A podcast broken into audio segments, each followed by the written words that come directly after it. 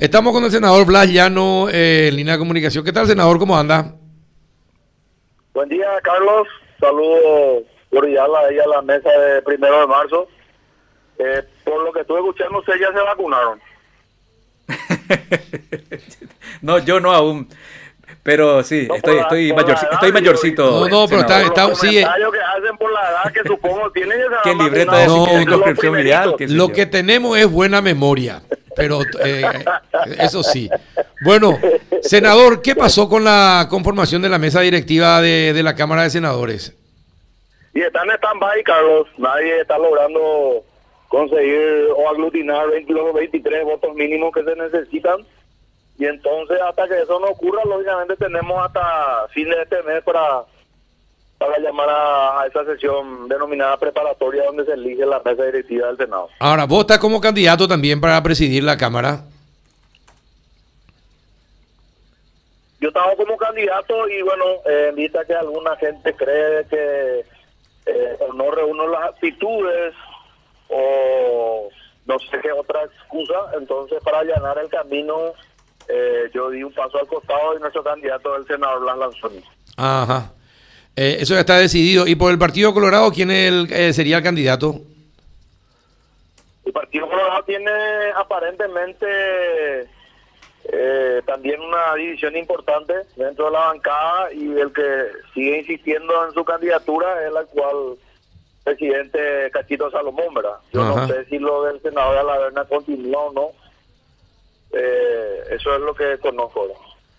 Y que eventualmente estarían buscando una alternativa para tratar de unificar a los 17. Ujú, Claro. ¿Y quién sería la alternativa? Eh, ¿Ya tenéis informaciones? No, señor, no. Ahora, y lo de Lanzoni es, eh, se pusieron de acuerdo todos los, los- los dos principales sectores liberales para, para que él sea el candidato.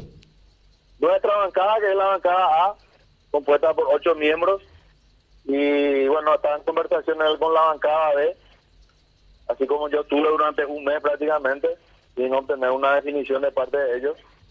Así que espero que le vaya mejor a, a Blanca. Ajá. Bueno, ¿y hay alguna tercera fuerza que presentaría algún otro candidato?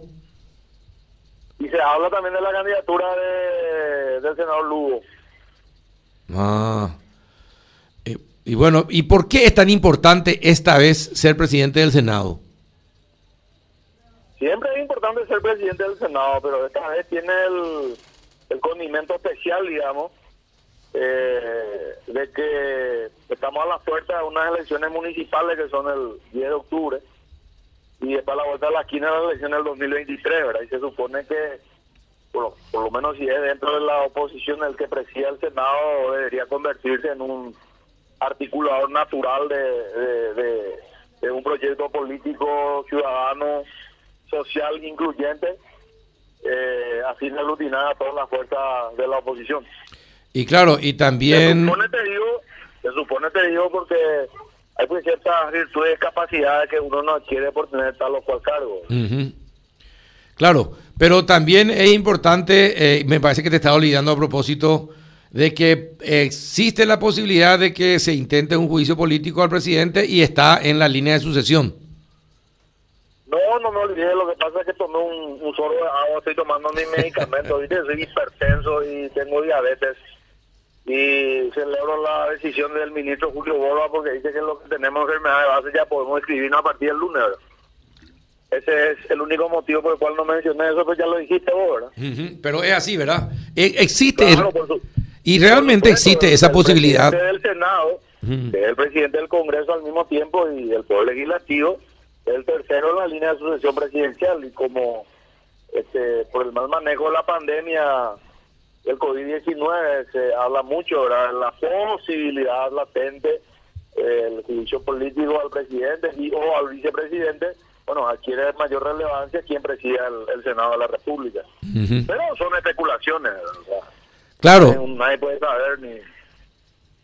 sí, sí, ciertamente son especulaciones, pero si está corriendo esa especulación ya de hace tiempo, eh, algo estará conversándose. Yo desconozco, yo no tengo ninguna conversación al respecto. Eh, a mi criterio no, no sería saludable cambio brusco de gobierno, pero lógicamente eso no lo decido yo, ni siquiera la clase política hoy en día, no es porque hay una conspiración o algo por el estilo, sino que sencillamente puede enervarse los ánimos de la ciudadanía en un momento dado, producir eso una crispación social, eh, ojalá que no ocurra, ¿verdad? con consecuencias eh, incontrolables, y bueno, de ahí a los otros estamos un paso. Claro. Ahora, eh, ¿por qué concretamente renunciaste al Senado, a la presidencia? Y te ponen pues en una situación en que Guajugo son el obstáculo para que haya una unidad de la oposición, ¿verdad? ¿Y quién te puso así en esa condición? De motivos. ¿Y quién, ¿eh? quién te puso en esa condición de supuesto obstáculo? De la oposición, sectores de la oposición misma, ¿verdad? ¿De, tu partido también? Ni siquiera analizar eso, pero es realmente, yo creo que son excusas. Yo creo que hay un, un posicionamiento ideológico importante en este momento en el Senado y creo sigo creyendo que es una excusa, pero ese es el motivo, digamos, que ese grime, que uno es más de centro, más de derecha, hay gente que se cree súper de izquierda, socialista, en fin, más radical, y entonces hay una unidad por esa vía, digamos. Mm. Ajá. Bueno. Y por otro lado, a mí no me perdona el hecho de que habiendo sido presidente del, del Senado y del Congreso haya cortado ciertos beneficios como el tema del seguro médico, los cupos de combustible, eh, todo esto de estos servicios de catering y haya implementado rigurosos mecanismos de control para evitar que haya planilleros dentro del funcionariado. De hecho, echamos a 60 u 80 personas por planilleros. Y bueno, hay gente que no tolera todavía ese tipo de, medidas que para mí son medidas muy necesarias, no solamente en el Senado, en el Congreso, sino en todas las instituciones públicas. Ah, y por eso te pasaron la factura. Sí, es uno de los motivos que yo creo. Ahora, ¿y, cómo está cómo está tu enfrentamiento con Nicanor? Eh, esas acusaciones mutuas de de privilegio, gente que entra con sin concurso, que aumentan su salario. ¿Cómo está esa lucha?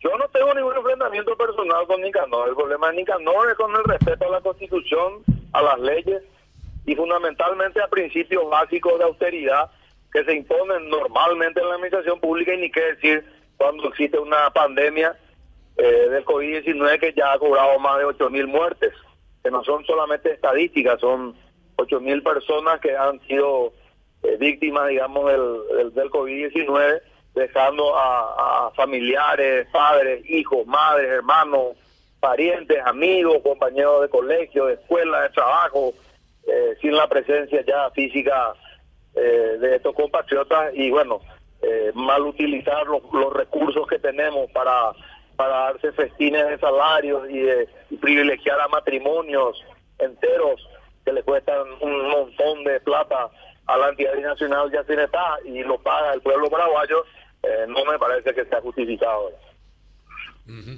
Bueno, eh, Juanito, ¿alguna consulta al senador? No, Carlos, mis saludos para el senador. ¿No le querés hacer ninguna consulta? No, por ahora no. Lo quiero dejar en libertad para que se inscriba. Ah, vos lo que no. Lo que vos querés es traerle después a tu programa para hacerle vos solo la pregunta. ¿Por qué no? ¿Verdad? Podría ser. Si Juanito me pide, yo me voy. Si me pide otro ahí en la radio, no sé, voy a dudar. bueno, gracias. Está bien. eh... están muy tranquilos porque ya se vacunaron a pillar se lo digo. Un abrazo, senador. Gracias por tu tiempo. Tengo que ponerme esta fix, ese ivermectina tomo como por oro. Eh, no, pues sí. Dos, tres tapabocas, porque estamos en campaña política y hay que salir a tratar de conquistar el corazón de la gente para el 20 de este mes. Bueno, está bien. Un abrazo, senador. Gracias por tu tiempo. Gracias, Carlos. Saludos a Juanito y a toda la audiencia. chao, chao. Muchas gracias.